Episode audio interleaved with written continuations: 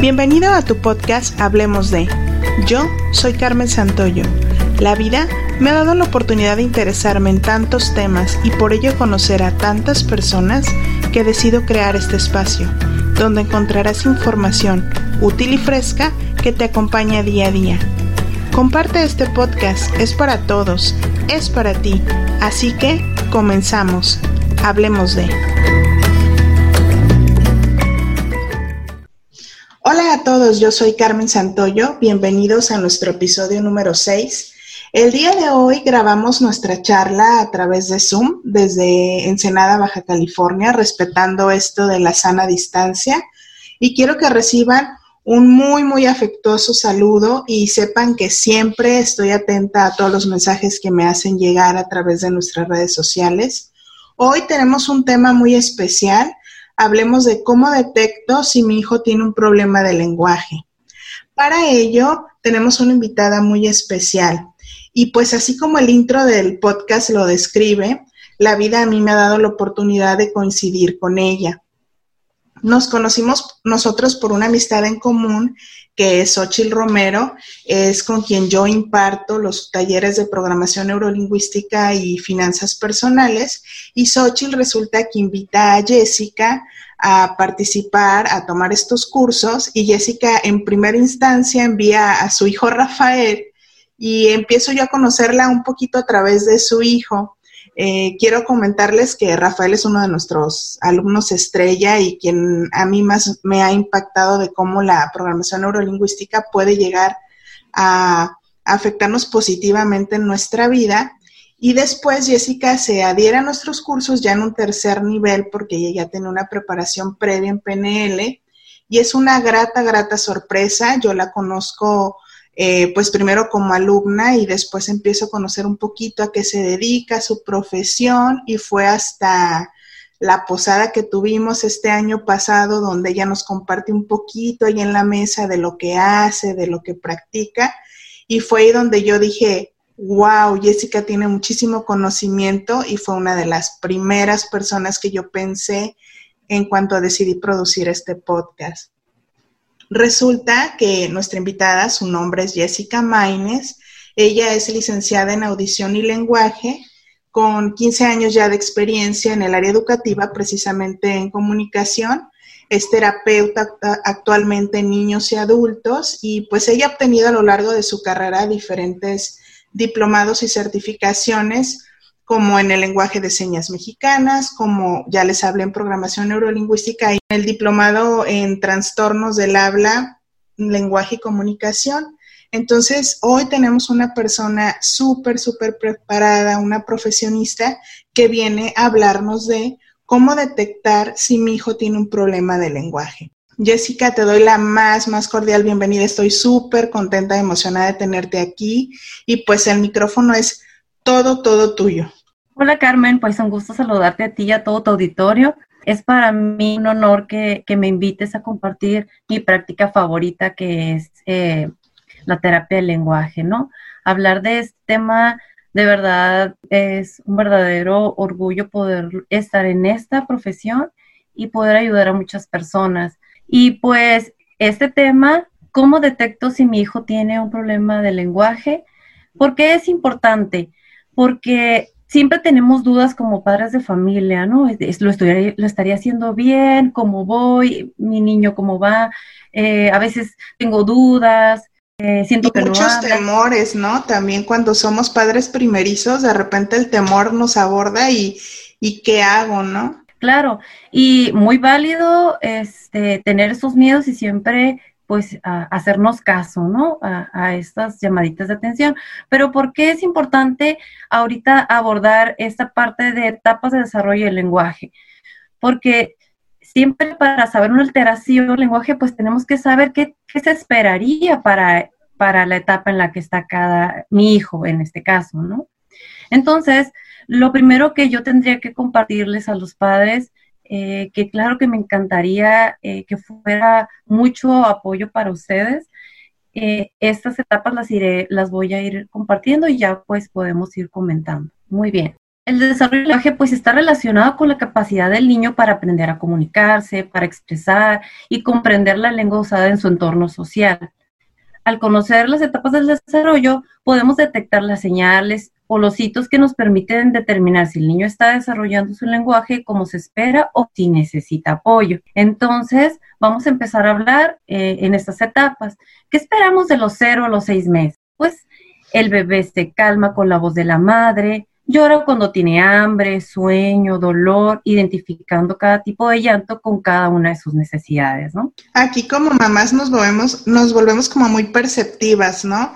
Y es increíble cómo a través del llanto logramos esa comunicación con nuestro bebé, ¿cierto? De que dices, no, ese, ese llanto es de que tiene hambre, ese llanto es de cambio de pañal, ese llanto es de que está molesto. Entonces, eh, es increíble en esta etapa, ¿no? Cómo se llega a esa comunicación. Claro, y, el vínculo, ¿no? Aquí hablamos de un vínculo súper importante porque tenemos como tipo radar, ¿no? Ya hasta se movió diferente y ya, este, dice, no, ah, caray, este, sí, sí le está doliendo en realidad algo. Entonces, ese es nuestro, ese es el lenguaje del niño, ¿no? De 0 a 6 meses. Y bien, aparece el interés, el interés por las caras y la sonrisa social, emite sonidos y puede empezar a comunicarse con gestos. Puede responder a su nombre girando la cabeza y sus ojitos, ¿no? Ok, ¿cuáles serían como los signos de alerta en, este, en esta etapa? Porque también estoy entendiendo que, bueno, el lenguaje no es solamente emitir una palabra, sino como nos lo dices, desde el llanto, ¿cierto? Así es. Eh, ¿qué, ¿Cuál sería el signo de alerta aquí? Pues que el bebé no llora, no aparece la sonrisa social o no balbucea. Por ejemplo, en, este, en esta etapa podríamos nosotros como papás detectar que quizá nuestro hijo tiene una situación de audición, que quizá no escucha o, o esto tendría que ser como más adelante. Sí, en realidad puede ser un signo de alerta el neurodesarrollo del niño. Es importante siempre comunicarlo con un especialista, ¿no? Puede ser el, el pediatra, es, es, su primera instancia en eso.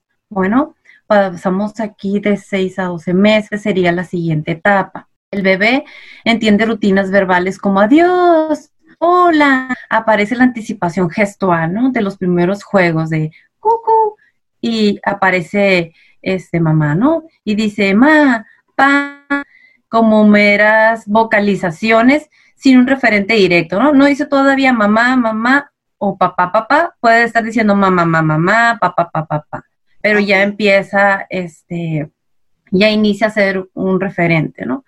El balbuceo es importante en el desarrollo del lenguaje durante el primer año y muchos niños comienzan a decir palabras alrededor de los 12 meses, que suele ir seguido con de, cadenas de sonidos con un tono similar al de una conversación. Y dices tú, ay, mira qué platicador está mi niño, ¿no? Ya, uy, ya se escucha como que, uy, no, no le para la boca.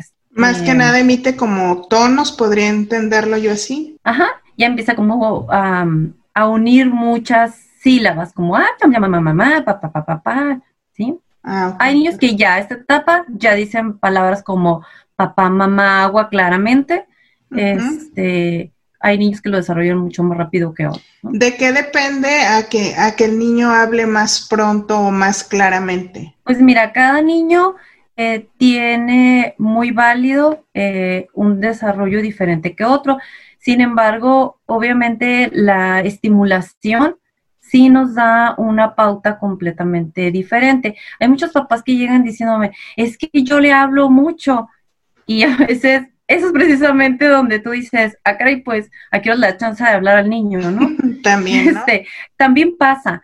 Y otra cosa que, por ejemplo, es que yo le hablo mucho, Sí, exacto. Le hablas mucho y no está siendo constante en una sola palabra. Por ah, ejemplo, tú quieres que diga mamá y papá y tú le dices, mira, tu papá se fue al mercado, ahorita viene, ya llegó. ¿Me explico? Entonces, eh, ¿cómo tendría que ser? Pues, mamá, papá, lo podemos hacer a través de una foto, por ejemplo, ahí, o ver a papá o, o ver a mamá. Agua, toma agua, dame agua, estar continuamente con esa palabra, ¿no? Como enfatizar en la palabra. sí, ser constante. Aquí a mí me surge una duda, Jessica. ¿Qué pasa cuando los papás, por, por cariño, por así decirlo, hay muchos papás que tienden a hablar como chiqueado a los niños, como fingir la voz? a, los niños realmente les afecta en algo a la hora de desarrollar su lenguaje? Claro que sí impacta. Este, ¿Por qué? Porque el niño está en una etapa de imitación. Entonces, eh, ¿qué es lo que va a hacer? Pues va a imitar. O, por ejemplo, si tú no le corriges eh, la palabra, si eh, en estos casos a veces sucede que el niño le pone otro nombre, por ejemplo, al vaso, puede llegar a decirle tití al vaso. Entonces, si tú dices, ay, el niño de ella dice tití, ajá, pues, pero eso no es una palabra. Ah, ok. Entonces, hay que decir las cosas como son. Es un vaso, vaso, el vaso. Ah, sí, toma el vaso, mi amor. Ay, dame el vaso. ¿Por qué? Porque estamos queriendo que fomentar desde ahí un lenguaje claro. Ok. Entonces, dentro de esta etapa de los 6 a 12 meses, ¿cuáles serían los signos de alerta que hay que tomar en cuenta? Pues que solo emite vocales, que no responde a intentos de intercambios comunicativos como el adulto le ofrece. ¿Cómo debemos entender esta parte de que no, no responde? Por ejemplo, tú le das un objeto, una pelota, tú le das un... Eh, y, y esperas que el niño intercambie contigo, tú esperas que el niño te busque con la mirada y el niño no está respondiendo a eso. Ok. Ok y solo hace vocalizaciones sin sentido. A veces, por ejemplo, las vocalizaciones son en un sentido, lo esperado sería que sea en un sentido a un objeto, por ejemplo, o a una persona, como ah, ma, ya sabes que es a mamá, o ah, podría ser significado mamá, que él le está dando un significado a esa vocalización y cuando no lo hace sin un sentido, ahí es cuando es un signo de alerta de alarma, ¿no? Ahí me viene a la mente una situación, como mamás de repente nos volvemos como las intérpretes de nuestros bebés, ¿cierto? Yo, yo recuerdo que de repente, por ejemplo, yo tengo un niño, ahorita tiene siete años, y de repente cuando empezó en esta etapa, decía cosas y, y, pues yo como mamá a lo mejor sabía que A era agua y que E era, no sé, papá o otra cosa. Entonces, de repente nosotros como mamás, yo me recuerdo que también les, empezamos a hablar así a las cosas. ¿Quieres A? En vez de decirle, ¿quieres agua?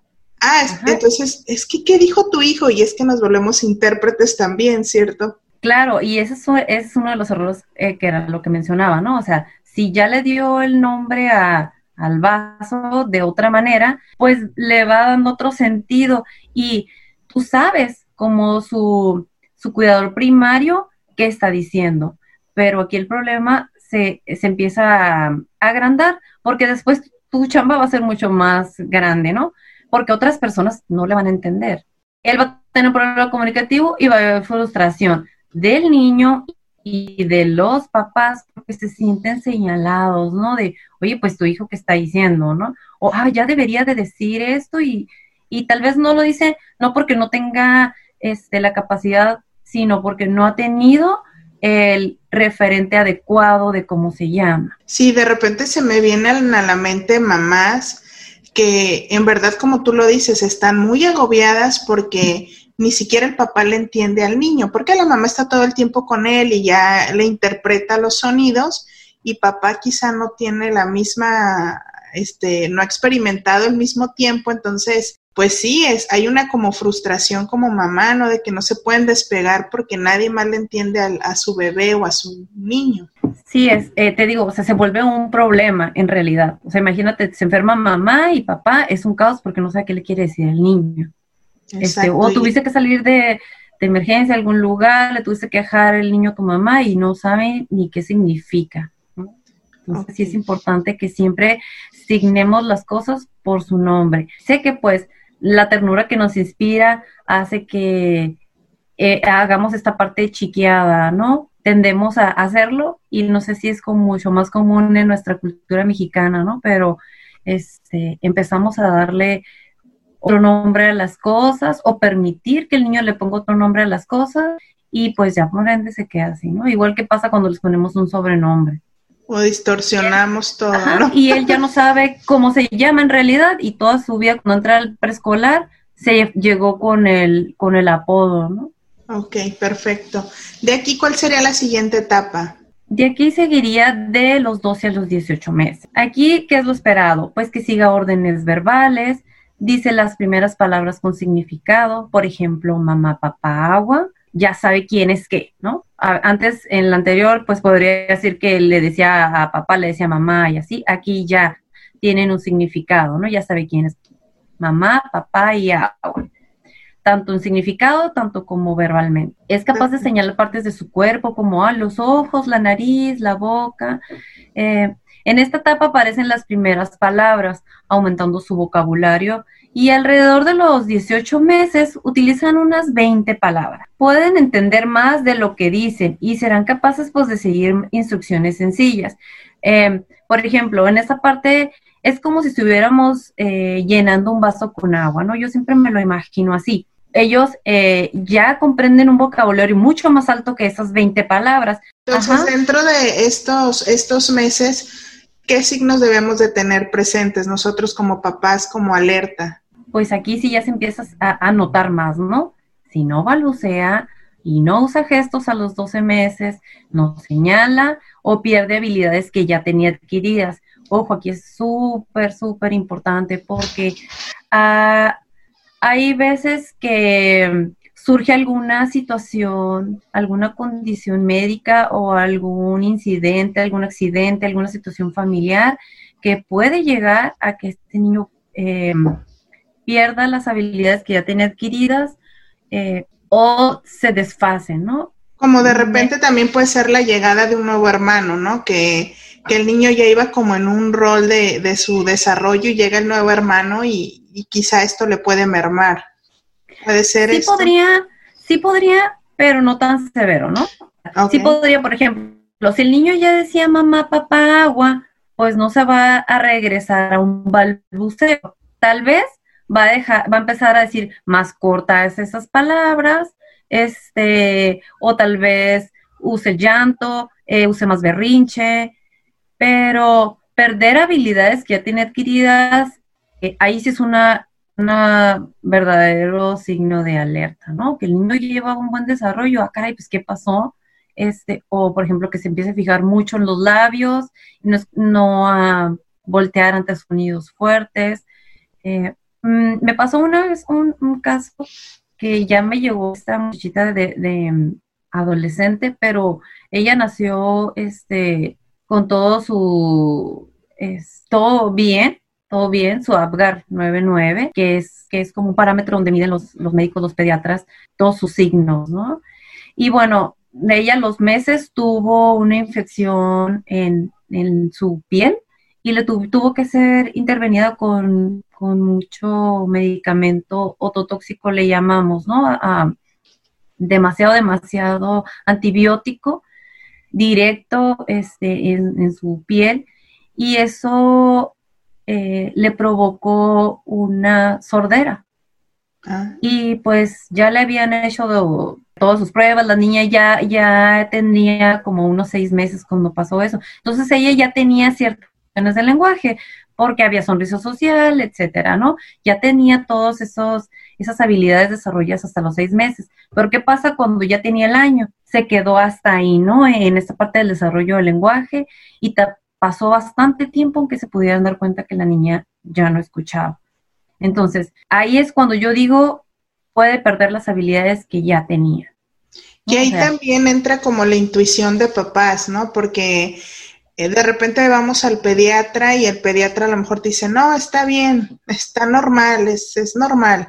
Y quizá como papás de repente hay algo que, que dices, no, es que yo la veo rara, o sea, no es de que la vea mal físicamente, no es un, no es un mal de que la niña esté vomitando o cosas como más físicas, ¿no? Más, más preocupantes quizá para el pediatra. Sin embargo, en el día a día esto se detecta, ¿no? Sí, fíjate, pero a veces es complicado porque tú dices, no, pero es que si le hablo, sí voltea, pero si, si, si hace balbuceo porque a veces e, e, es ya de por sí que el ser humano busca la manera de interactuar con alguien. Entonces, aunque no esté recibiendo ese estímulo auditivo, por ende el niño empieza a hacer otros sonidos que tal vez no sean los que tú le estás diciendo porque no los está escuchando. Eh, sí se puede llegar a perder eh, este hilo, ¿no? Entre entre que realmente sí está dando o no. Es, sí es importante es, siempre estar muy, muy atenta a todas a estas etapas del desarrollo y, y, en qué se está quedando estancado para estarle estimulando. Y si estás estimulando y no está pasando nada, entonces sí tienes que actuar de inmediato. Ok, muy bien, Jessica. Sigamos con las etapas. Eh, después de los 18 meses, eh, ¿qué sería la siguiente etapa? Mm, pues aquí seguiría de 18 a 24 meses.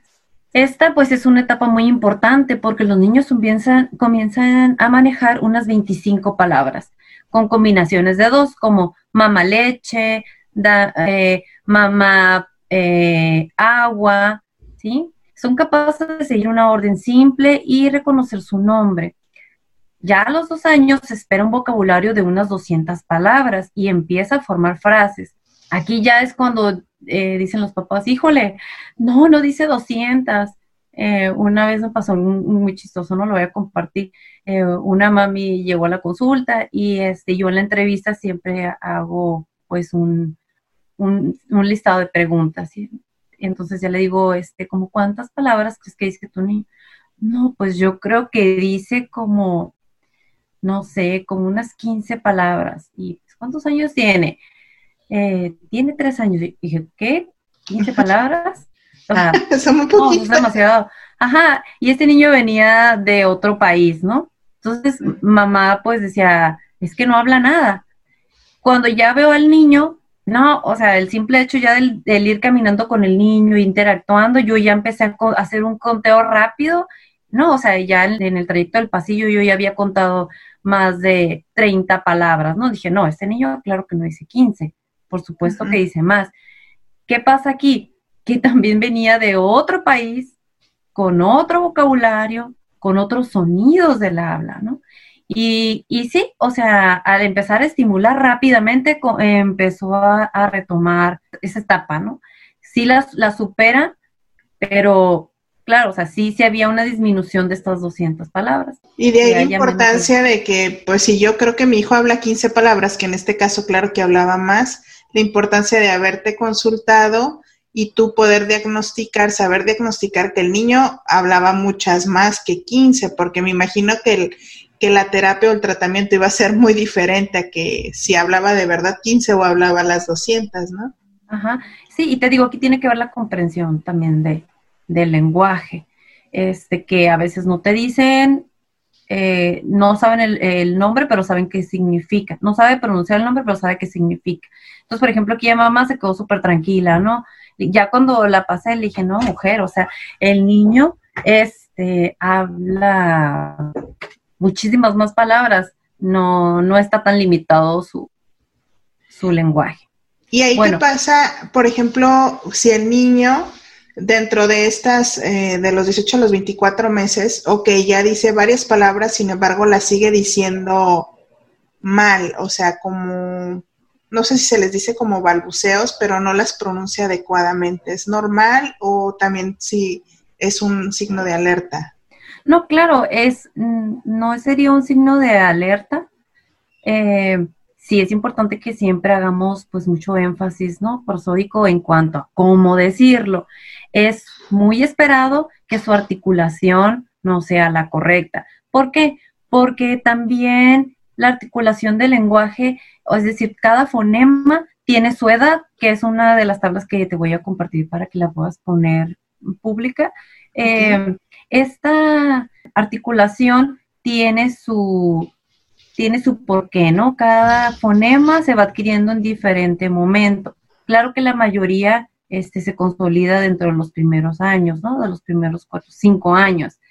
Pero, por ejemplo, la R se consolida, todavía le damos más chance hasta los seis años, por ejemplo.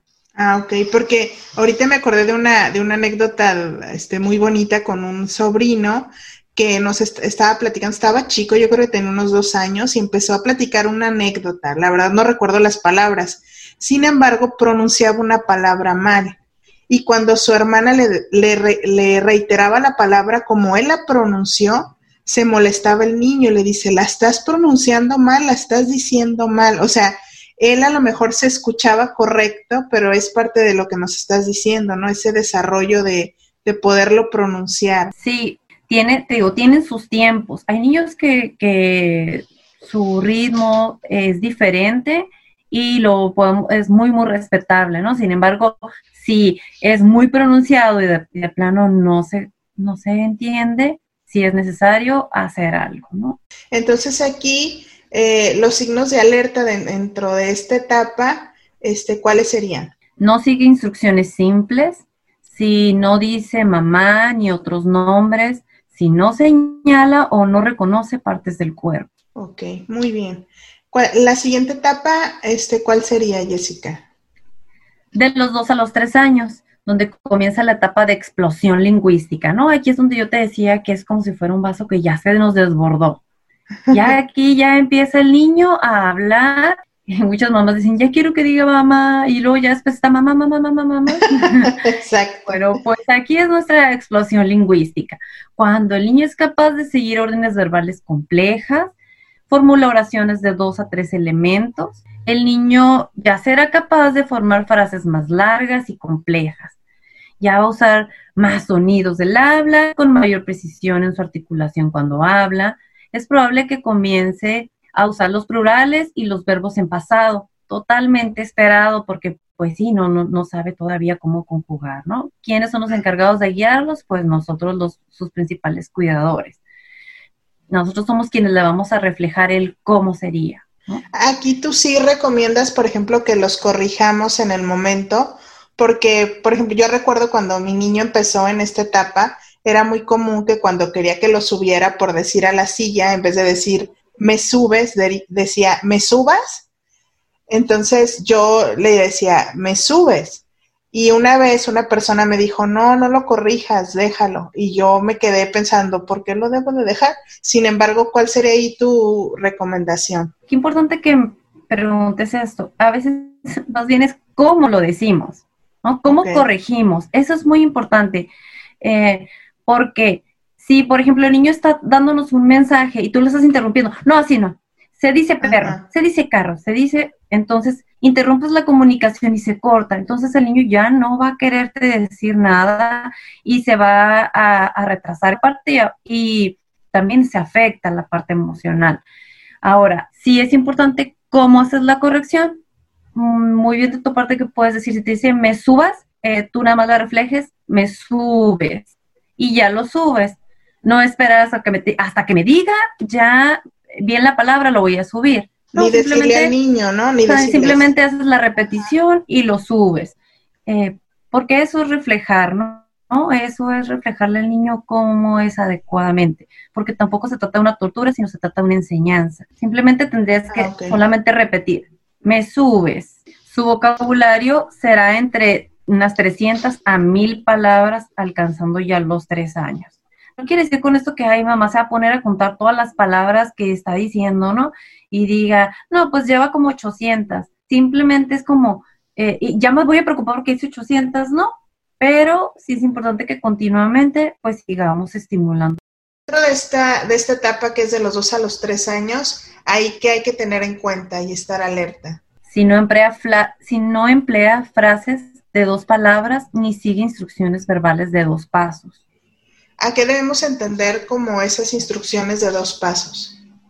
Por ejemplo, si tú le dices, ve, tráeme tus zapatos y los calcetines, ya estás dando dos instrucciones de dos pasos y el niño no ni siquiera volteó, el niño, hay niños que sí saben que los estás ordenando hacer algo y no quieren, pero tú, tú puedes darte cuenta de esa conducta. Y hay niños que cuando aquí ya es el, el signo de alerta, es porque de plano no comprendió lo que le mandaste hacer. Pudo haberte visto, tú señalaste tal vez con la mano y fue y te trajo otra cosa. Ok, como que no tiene la noción en sí de, las cosas que les estás diciendo, ¿no? Y, y, no lo pueden hilar, por así decirlo, ni idea. No hay una comprensión, ¿no? De, de lo que te estoy diciendo. Después de los tres años, ¿cuál sería la siguiente etapa en el desarrollo del, del lenguaje? Aquí ya nos brincamos de tres a cinco años. En esta incrementa su vocabulario, comprende y forma órdenes y oraciones más complejas. Es la edad de los por qué. Mamá, ¿por qué? ¿Y por qué? ¿Y por qué? ¿Y por qué? Que preguntan y preguntan y preguntan. Así es, es la etapa de los porqués.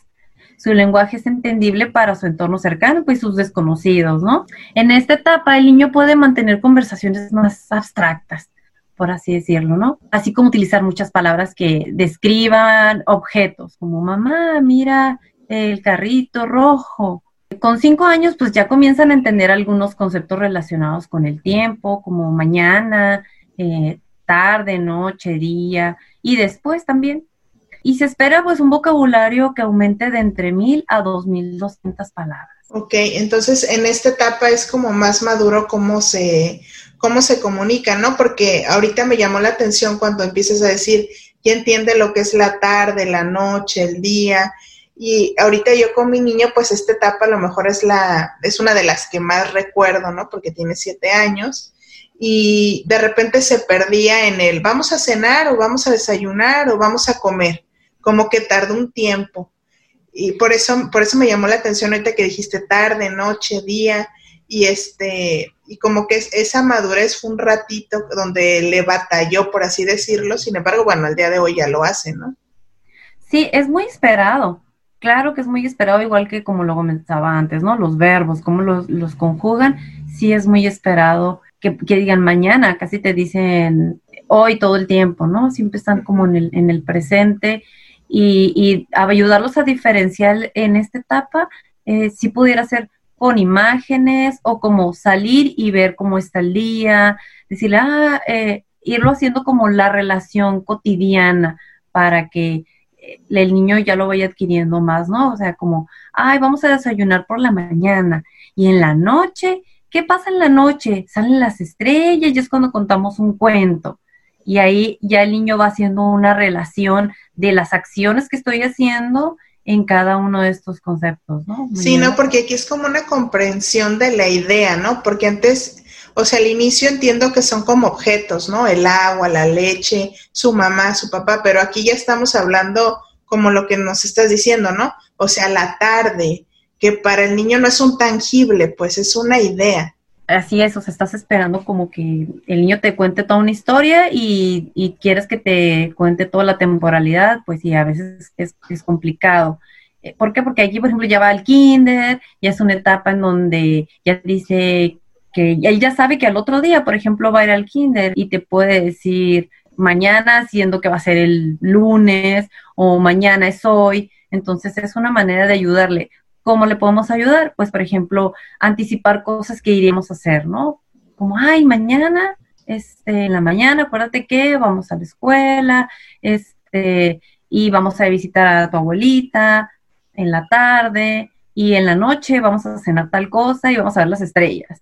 Entonces también como, como papás es bueno tener mucha comunicación con los niños porque ahorita me hiciste memoria de que hay una etapa, bueno, yo lo viví como mamá, que está el niño, sin embargo no lo integras como como a la conversación, porque a lo mejor tú piensas que está muy chiquito y no te entiende, pero ya esta edad entienden todos los niños.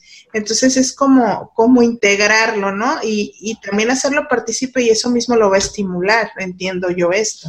Claro, eh, aquí este, siempre validar a nuestro hijo, ¿no? Siempre validar su comunicación es muy importante porque a medida de que tú la valides, la va, la a validar el mundo, ¿no? Si tú lo ignoras, lo va a ignorar el mundo. Es muy importante, por ejemplo, aquí empezar a, a trabajar el turno, porque es muy común también en esta etapa que el niño interfiera a una a una este, plática de adultos, ¿no? Ajá. Entonces, y tú quieres callarlo de pronto, entonces sí es importante que validemos al niño diciéndole, es muy importante tu mensaje, es muy importante lo que tú me dices, eh, tenemos este momento para hacerlo. Cuando tú veas que yo voy a, a, platicar con papá o platicar con la abuelita, los niños deben de permanecer, no sé, en, fuera de esta conversación. O si te preguntamos, entonces tú tienes la oportunidad de hablar. ¿Cómo podemos manejar los turnos? A mí algo que me encanta este, recomendarles a los papás es el juegos de mesa, porque aquí empezamos a poner en práctica, bueno, desde el inicio todos, eh, para estimular el lenguaje, lo podemos hacer todo a través de juegos. Entonces, bueno, en específico en esta parte de el respeto de turnos en una conversación, pues es sumamente importante para que pueda haber una comunicación. Tú sabes, si en una conversación alguien te está robando continuamente el turno, tú dices, no, yo ya mejor ni hablo.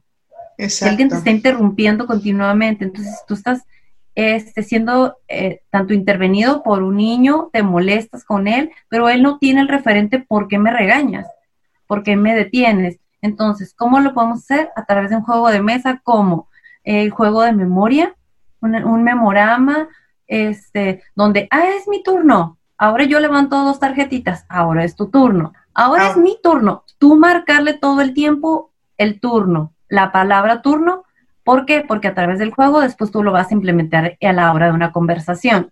Entonces, empiezas a tener un diálogo posterior con el niño y este, empieza a haber este intercambio. Si él te interrumpe, recuérdale, es mi turno. Cuando él está hablando, este es tu turno. ¿Ok? Y bueno, también te decía, es importante también marcarle que cuando es el turno de los adultos, pues él no tendría que intervenir, a menos que se le pregunte. Y esto va a ser una, e, es continuo, ¿no? Es, con, es una constante que el niño va a querer porque, por supuesto, pues demanda la atención y si está viendo que alguien más está interactuando, él también quisiera entrar, ¿no? O que sabe del tema, ¿no? Porque muchas ah, veces se, emocionan y quieren intervenir y de repente la mamá pues le llama la atención muy fuerte o el papá, entonces se vuelve como tú lo dices, de repente así como frustrante, el niño va a decir, ya no quiero hablar o ya no va a hablar. Sí, de hecho tengo un sobrinito hermoso, Dylan, él está en, justo en esta etapa, ¿no? Donde él también quiere opinar y es, sumamente eh, inteligente, así que él quiere todo el tiempo dar su, su punto de vista, me encanta, este, y, y ahorita es donde yo veo que continuamente le están marcando el no intervenir cuando los adultos están hablando. Este, y te digo, siempre es muy importante cómo lo decimos, cómo guiamos al niño para que esto no sea pues una intromisión, no sea una agresión, ¿no? Sí, que ahí me viene a mí a la mente dentro de, de la programación neurolingüística hablamos que se, que se marcan programas o situaciones que vives en la niñez y de repente de grande accionas con ellos. Y este podría ser un ejemplo, ¿no? A mí de niño no me dejaban este, platicar o me marcaban muy fuerte que, que me callara o que no interviniera. Entonces, de grande este programa es de que jamás te atreves a dar tu opinión. Entonces sí se refleja de repente ese tipo de correcciones, ¿no? En ya cuando uno está adulto. Sí, de hecho. Yo me acuerdo muy bien de los ojos de mi mamá, así como de, esa era la señal. Y ahora que alguien lanza la mirada fulminante, ya no puedes hablar. Sí, ándale. Eso, o sea, eso pasa, pues. Sí, este, se activan todas estas memorias, es, es importante entenderlo. ¿Cómo lo, ¿Cómo lo marcamos? En definitiva, en nuestras etapas de desarrollo con nuestros hijos, van a ser un parteaguas en su vida adulta, ¿no?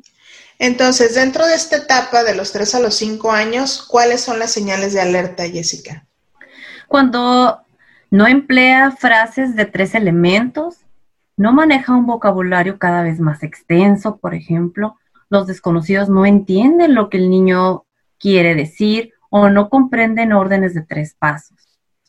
En ocasiones parece como no comprender y pues que no es capaz de contar en forma breve alguna experiencia.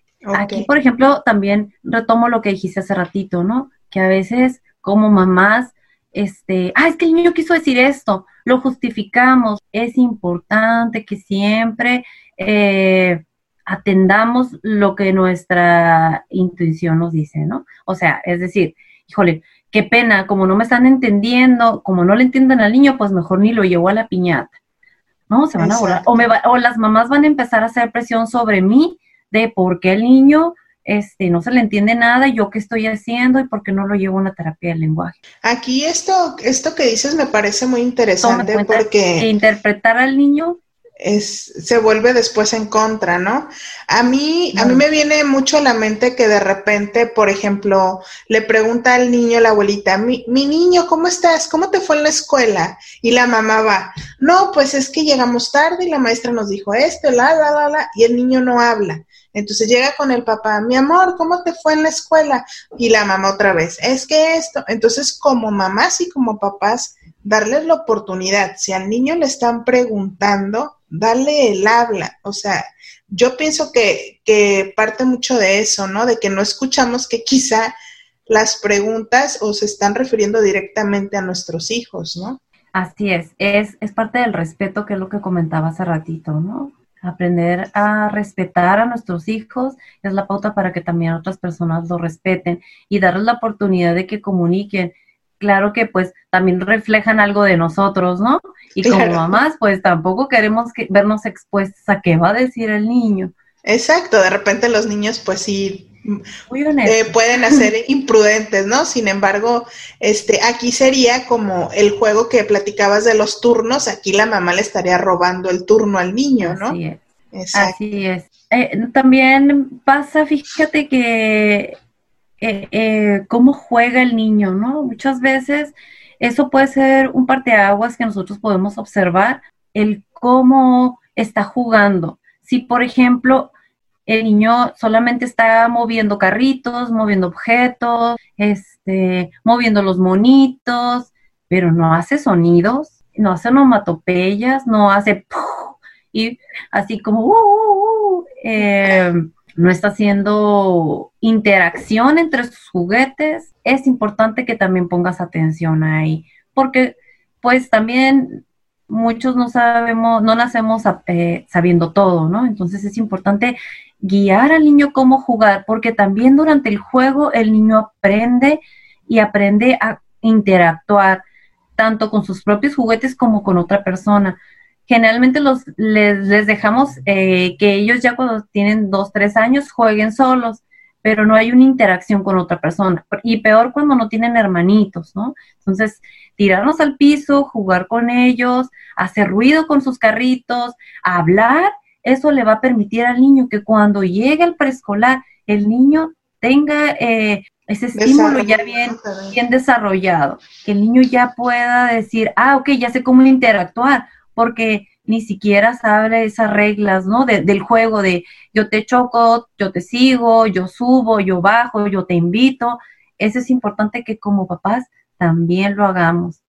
Eh, el juego con nuestros hijos, la interacción que nosotros tenemos es esa misma interacción que van a tener afuera, ¿no? Tan sana, tan eh, enriquecedora como a ti como tú la quisieras, ¿no? Como tú a lo mejor le hubieras querido que fuera contigo, pues así tendría que ser con nuestros hijos para que ellos tengan la oportunidad de hacerlo fuera, ¿no? Y ahí como eh, en esta madurez que tú dices que se va desarrollando mediante el juego, la importancia que le da al niño a la hora de, de socializar, por así decirlo, en el kinder, pues es un niño que tiene muchas más herramientas para comunicarse, ¿no? Se vuelve más acertada su comunicación y quizá va a ser un niño que, que puede interactuar con más, porque también eh, es quizá una interpretación mía, un niño introvertido quizá muchas veces es porque no se sabe comunicar.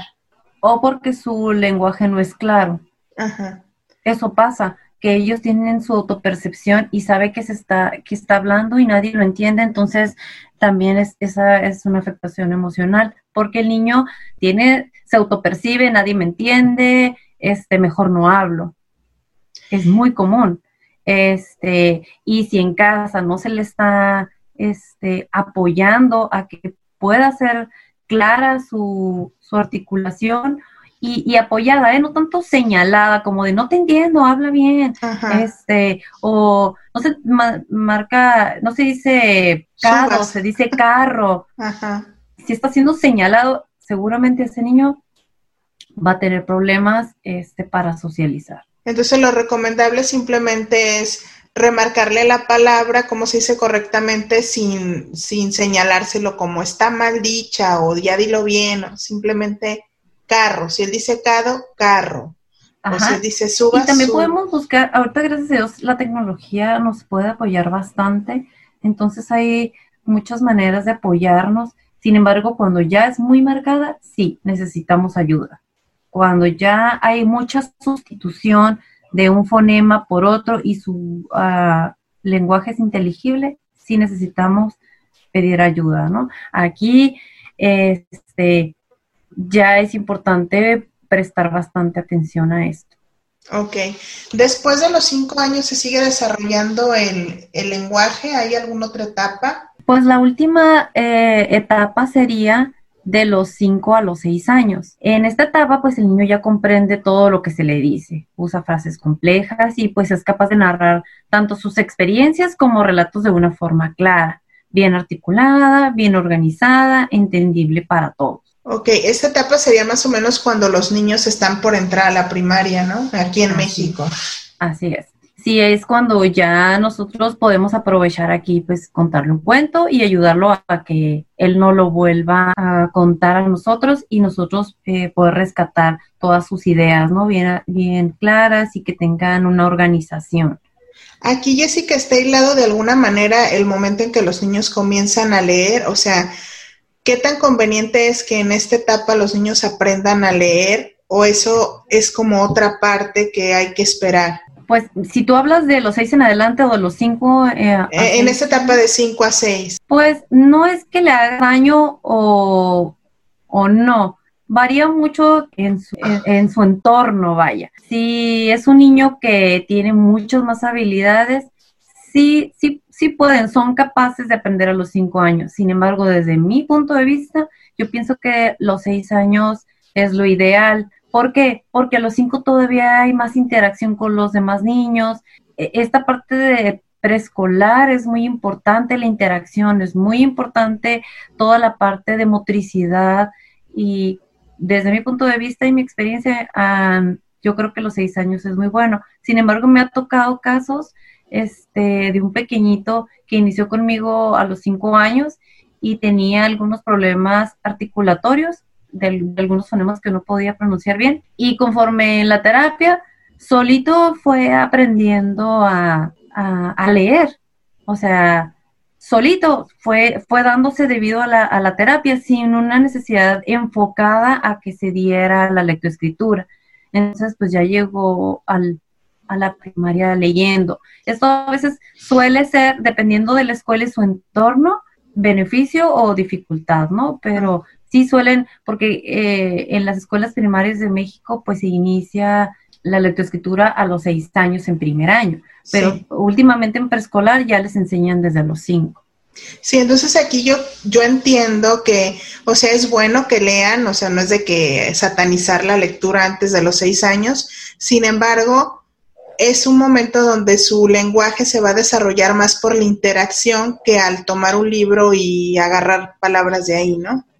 Así es. O aprender palabras, porque suena muy raro, ¿no? Aprender palabras de leyéndolos, pues, que en vez de interactuando. Sí, aquí es más, más la interacción entre otros niños, más el intercambio del lenguaje, que sí, sí te favorece a la hora de que lo escribes y lo articulas, sí, sí tiene que ver yo eh, siempre recomiendo que antes de entrar a la primaria el niño ya haya consolidado el, pues, todos, si de ser posible, sus, sus fonemas, este, que, al que le damos un poquito más de oportunidad de aparecer, pues es a la R, eh, a la doble R, que nosotros le marcamos mucho en México, ¿no? Sí, y eh, que no es fácil de repente a los niños, ¿no? Sí. El carro. El carro rojo. Entonces, sí, sí, es importante. ¿Por qué? Porque cuando tú ya consolidas, vas consolidando eh, la lectoescritura y tu lenguaje va más, tu articulación del lenguaje va más atrás, es que es como hablas. Por ejemplo, si el niño dice cadito, pues lo escribe cadito. Hay niños que logran, de, que, que logran identificar que ese sonido no lo puede hacer y que sabe que la letra es esta. Sí, por, ahorita me, me hiciste memoria de una situación que tuvimos nosotros con nuestro hijo entrando a primera de primaria, es que el, el, el, Q, o sea, decir cuatro no le era fácil, entonces decía cuatro, por decir. Y de repente, pues decía rápido y nosotros no lo detectamos y no lo corregimos a tiempo. Entonces entra a la primaria, empieza a aprender a leer, escribir y cuando la maestra le marca que era cuatro, no cuatro, para él fue así como un descubrimiento increíble. Llegó, mami, se dice cuatro, no es cuatro.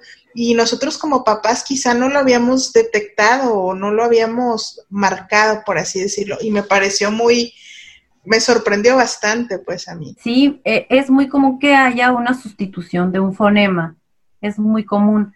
Y, y, esperamos como que, ay, pues el niño lo haga por sí solo, pues si, por ejemplo, ese es un fonema que es complicado de verlo. Mm, generalmente los, los fonemas bilabiales son los que podemos ver de labios, este, o labiodentales, ¿no? Como de, por ejemplo, como y mamá, papá son labiales, entonces son fáciles de ver y poderlos imitar. Y fáciles digo entre comillas, ¿eh? porque hay niños, para ellos es complejo. Entonces, como cuatro, pues no lo puedes ver. o sea, no, puedes ver dónde está marcado. Entonces, ajá, sí es importante que como papás, si estamos viendo que se le está complicando algún fonema, mírense al espejo y vean cómo se produce.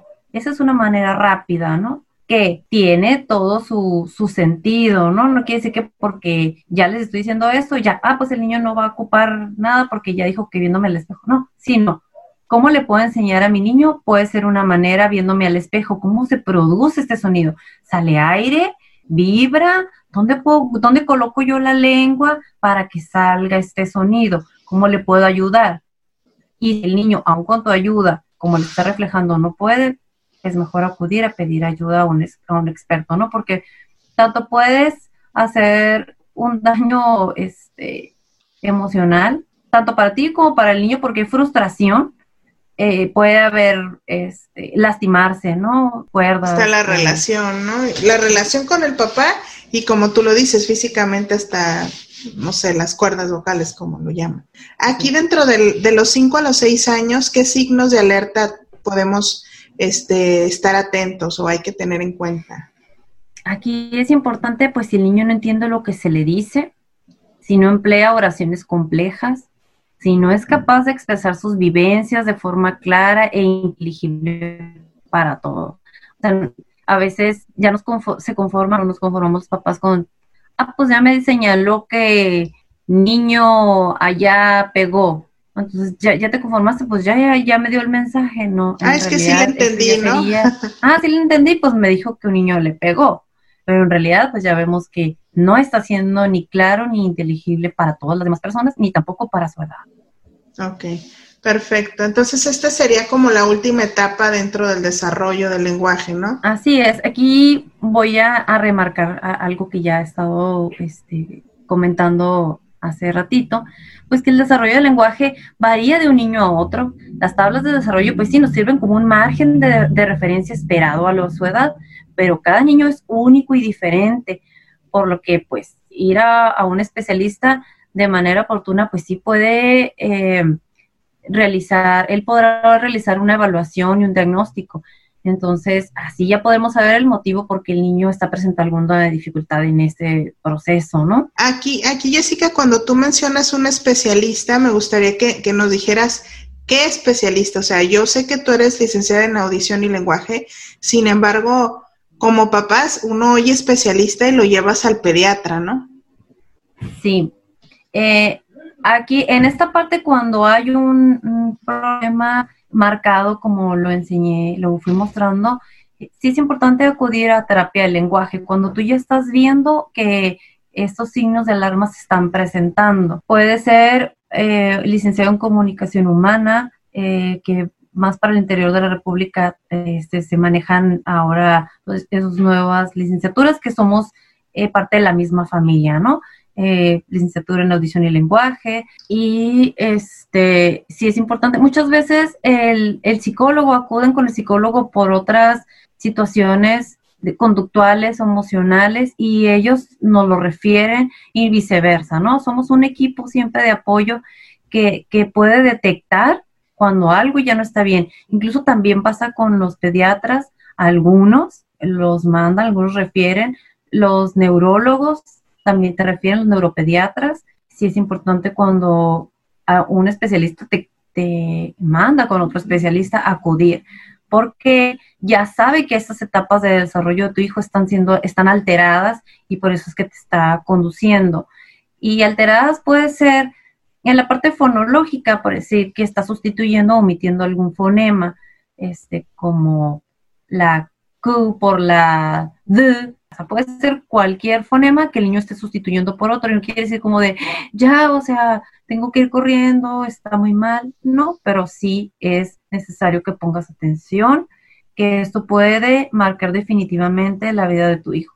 Entre más te tardes, pues es más marcado. ¿Por qué? Porque tu mente ya se acostumbra a tus primeros años de vida a hacerlo de esa manera y desacostumbrarla lleva trabajo y es más mm, desgastante a veces física, emocional y económicamente, ¿no? O sea, hacerlo de manera tediosa puede llegar a, resultarle al niño un impacto en su vida, porque cuando llega a la escuela se burlan de él por cómo, como lo está diciendo y eso lo va haciendo que se minimice, ¿no? Y se frustra bastante, ¿no? Se frustra o, o tiene algún tipo de conducta que pueda llegar a afectar su desempeño escolar. Muy bien. Uh, Jessica, dentro de tu experiencia profesional, ¿cuáles son para ti como las dudas o, las preguntas más frecuentes de los padres en esta etapa, o sea, en el desarrollo del lenguaje de sus hijos? Pues mira, voy a mencionar algunas, ¿no? Pero pues, por ejemplo, ¿qué hacer si mi niño no habla? ¿Qué puedes hacer? Modelaje. Los juegos como el teléfono, haciendo como que llamamos, este, aventamos la pelota y después tú. Estas cosas nos ayudan a hacer modelaje. Los juegos de imitación son un prerequisito básico para el aprendizaje, ¿no? Si el niño eh, no está imitando, pues difícilmente va a poderme adquirir todo lo que yo quiero enseñarle, que es lo primero que tendría que hacer si mi hijo no está hablando, modelaje. Juegos, generalmente primero vamos a jugar, ahí está la pelota, ahí viene la pelota, ahora tú, ahora yo. Eh, repetir acciones es otra, ¿no? Ya una vez teniendo las imitaciones, trata de que el niño repita nuestras acciones. Bueno, eh, ¿qué más podemos hacer? Motivarlos a hacer gestos, motivarlo a hacer sonidos, vocalizaciones, empezar, ah, ah, ah, ah, y podemos aplaudir, oh, oh, oh, eh, siendo así pequeñitos, ¿no? Imitar cantos, típicos cantos pueden ser, ahorita ya hay mucho recurso en YouTube, así tal cual, pueden ponerle cantos para niños de tal edad y ya les salen muchas canciones. Este, y ya hasta te dice cómo señalar las partes del cuerpo y la cancioncita, la entonación también nos va ayudando a esta parte. Eh, utilizar recursos eh, como las onomatopeyas, ¿no? También, las que son las onomatopeyas, pues son los sonidos como el perro, el gato, eh, el cerdo, el elefante. Eso también nos va a servir. ¿Por qué? Porque a partir de cómo sacamos una onomatopeya, sacamos un fonema. Ok. ¿Sí? ¿Cómo es el pato? Cuac, cuac, cuac, cuac. Y entonces ahí vamos sacando la k, ¿de acuerdo? De ahí la importancia, ¿no? De como dicen, hasta enseñarlos a ladrar, por así decir, este, el wow, el miau, el todo este tipo de sonidos, ¿no? Sí, eh, a mí me gusta y siempre recomiendo que la onomatopeya vaya acompañada de la imagen o, de la canción, el video, porque el niño va a asociar a la vez el sonido de quién lo produce y cómo se llama. ¿Ok? Entonces, el perro, wow, wow, el perro. ¿De acuerdo? Ya estamos enseñando algo más. Sí, no solamente el fonema, ¿no? Sino también como la palabra asociada a ese sonido, ¿no? No nada más, ajá, no nada más la onomatopeya, no nada más wow, wow, sino el perro, el perro, el perro hace wow, wow. Ok. Ok, otra de las preguntas más comunes es, ¿qué hacer si habla poco? Pues hay que expandir, ¿no? Hay que agregar, hay que sumar. En cualquiera de los niveles lingüísticos siempre pues la idea es sumar, agregar. En estos casos se requiere ampliar el vocabulario, este, que es el aspecto semántico, ¿no? Impulsarlo a, que se esfuerce en expresar. Ojo, no adivinarle, ¿no? Ah, sí, es que me trató de decir que quería agua, eh, que quería leche con chocolate y, o sea, y el niño nomás señaló el vaso. O sea, aunque ya sabemos que quiere, a impulsarlo a que haga más sonidos para que pueda, para que le des la oportunidad a tu hijo. Sí es o permitirle pues que deje un nombre inventado. No, eso tampoco no se vale. Entonces deberá de nombrar los objetos, personas y acciones por su nombre. Aquí es súper común que el niño evite, porque también está el juego de manipulación. eh, a veces caemos mucho en eso, ¿no? dices, es que el niño no quiere hablar, es que el niño no quiere hablar, y no, hombre, el niño nos lleva por de calle, este, que ya tiene bien tomadas las placas, que ya nos tomó la medida, que ya, este, no, ya sabe que movió un dedo, movió una pestaña y el ojo y ya sabe todo lo que quiere mamá. No, tenemos que dejarlo que él use más sonidos, que si ya dice sonidos, pues lo impulsemos a que diga unas sílabas, si ya dice una sílaba, pues hacerlo repetición de más sílabas. Sí, porque de repente es una etapa que se vuelve como un, dedito mágico, ¿no? Empiezan a señalar y mamá les empieza a acercar las cosas y el niño ni siquiera tiene la necesidad de hablar, ¿no? Y aparte, o sea, el niño súper este, inteligente ya sabe cómo manipular, ¿no? Ya sabe, este, no, o sea, con un dedo lo que puede lograr y con una lágrima mucho más sabe que somos muy reactivos, entonces ahí hay que ser un poquito más astutos. Y pues decía, si el niño ya dice sílabas, pues lo vamos a sumar a que nos diga una palabra. Si ya dice pa, pa, pa, pues le vamos a ver pa, pa, hacer esta intervención nosotros también y acentuarlo un poquito más. Otra pregunta que se hace comúnmente es, eh, ¿qué hacer si habla pero no se le entiende? Este aspecto, este aspecto es el fonológico que ya lo comentaba antes, ¿no? Cuando los sonidos consonánticos se le dificulta expresarlos, de tal manera que puede haber sustituciones o omisiones, como lo decía, pues K por da, Q por D, que sería como carro por dado, pedo por perro.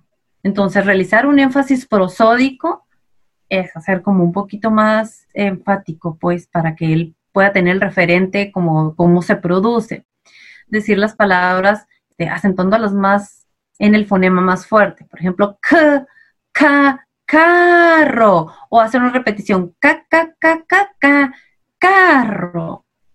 Donde aquí sabemos que, que, no le es fácil, ¿no? Ajá.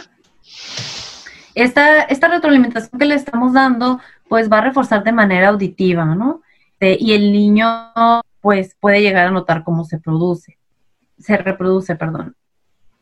Entonces, es importante colocarse también de frente al niño y hacerle notar, hacerle notar, espejearle cómo se hace. Y les digo, yo te sugiero que, por ejemplo, te pongas frente al espejo y veas cómo se produce la G, cómo se produce la K, para ver qué se mueve dentro de mi boca y yo poderle decir a mi hijo, si esto para ti es complicado, no lo hagas tú, acude con un especialista. Bueno, en esta, en esta área pues ya nos preocupamos cuando el mensaje está completamente inteligible, ¿no? Híjole, no, de plano ni yo sé qué dijo, o si nada más yo lo estoy entendiendo, eh, que, y este, que el niño no puede colocar en esta posición, eh, sí es importante, ¿no? Que demos la pauta para poder acudir a un especialista en terapia del lenguaje. Pues bueno, sí son de las, de las preguntas más, más comunes, ¿no? Que tiene un año y apenas está balbuceando, pues hay que meterle un poquito más de sílabas, sílabas, sílabas, sílabas, sílabas, hasta llegar a una palabra. Ya dice palabras, hacemos que diga una frase. Ya dice una frase corta, hacemos que la diga más larga. Ya dice un objeto, pues ayudarle a que ese objeto diga alguna característica, como si es grande, si es pequeño, si es rojo. Sí es importante que nosotros nos convertamos en sus guías y podamos preguntarle al niño para que el niño nos dé. Yo les digo las mamás, ustedes conviértanse en las mamás más preguntonas del mundo, siempre y cuando le das la oportunidad de que el niño te responda. Claro, ¿no? Porque si tú haces la pregunta y tú respondes, pues no está sirviendo. No hay comunicación ahí, la abres y tú sola la cierras, ¿no? Así es. Sí, te digo, me, ha pasado que, em, por ejemplo, veo en la consulta que están muy calladitos los dos, no hay interacción y digo, ah, caray. Entonces ya intervengo desde ahí yo ya puedo ver cómo se está dando la dinámica. A ver, ¿cómo le preguntas? ¿Cómo te dice? ¿Cómo, este, reacciona cuando tú pones este tipo de atención? ¿Cómo juega? Y es algo que a veces no se espera, ¿no? Acá, pues, pues juega como todos los niños. No, pero ¿cómo? Vas filtrando un poquito más el cómo lo hace para que tú puedas ver en qué está, en qué está necesitando apoyo porque si el niño no está haciendo ruidos cuando juega, si el niño no habla cuando juega, si solamente se comunica contigo esporádicamente y nada más te dice palabras aisladas, sí necesita ayuda, ¿no?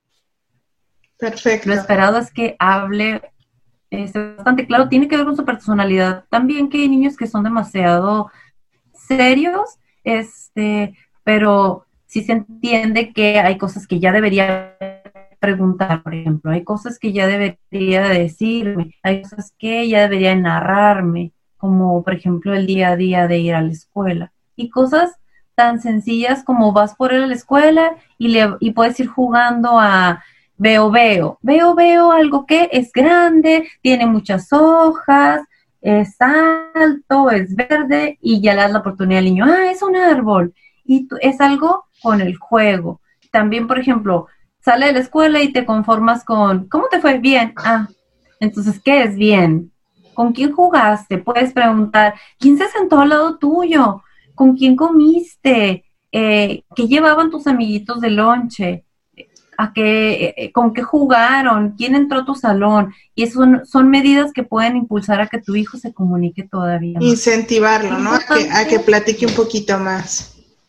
Y qué importante para nosotras que tu hijo te pueda comunicar, ¿no? Que en definitiva es un parteaguas en su vida la comunicación. Siempre a donde vaya va a haber comunicación. Aunque no tenga el recurso de hacerlo verbalmente, si tuviera algún problema es, orgánico, de todas maneras los seres humanos nos tenemos que comunicar. Entonces, eh, sí es importante que demos eh, esta oportunidad a nuestros hijos tan valiosa como la comunicación. ¿Qué nos podrías eh, compartir como mensaje para los papás respecto a estas etapas del desarrollo de nuestros hijos? ¿Qué te gustaría que como, como papás tuviéramos muy presente nosotros? La verdad, eh, hacerle caso a la intuición. La intuición siempre nos va indicando que algo no anda bien o algo va muy bien. Siempre busquen una primera, una segunda, hasta una tercera opinión. Eso puede marcar la diferencia de un niño en definitiva, ¿no? No solo en su lenguaje, digo, también el impacto de, la vida del niño y de sus familias. Eh, es muy importante porque si, si te conformas con que vas con el pediatra y te dicen, no, pues todo bien, todo va muy bien, y tú dices, no, pero pues el niño no voltea cuando le hablo, pues el niño no se sobresalta, eh, el niño no mantiene la vista, el niño no está diciendo sonidos, el niño no está diciendo palabras, y vuelves el siguiente mes y le vuelves a decir al doctor, no, no, no, dejemos unos meses. No, me han llegado casos de hasta dos, tres años en que van con el mismo pediatra y no todo muy bien, no todo muy bien, todo muy bien. Yo respeto mucho la, especialidad de cada quien y, entiendo que pues su, su puedan atender en específico qué, qué, sonidos ya debería decir, qué sonidos no, qué palabras. Si hay nociones, si hay nociones de las etapas del desarrollo y del lenguaje en los niños. Sin embargo, si tú tienes esa intuición como papá y dices, no, pero espérate, o sea, el doctor todo, todo el tiempo que voy me dice que todo está bien y yo no veo que sus reflejos también estén bien. Entonces, acude otra vez a otra persona o eh, llama a un especialista. Ay, pues me encantó mucho la plática que nos, que nos brindaste hoy.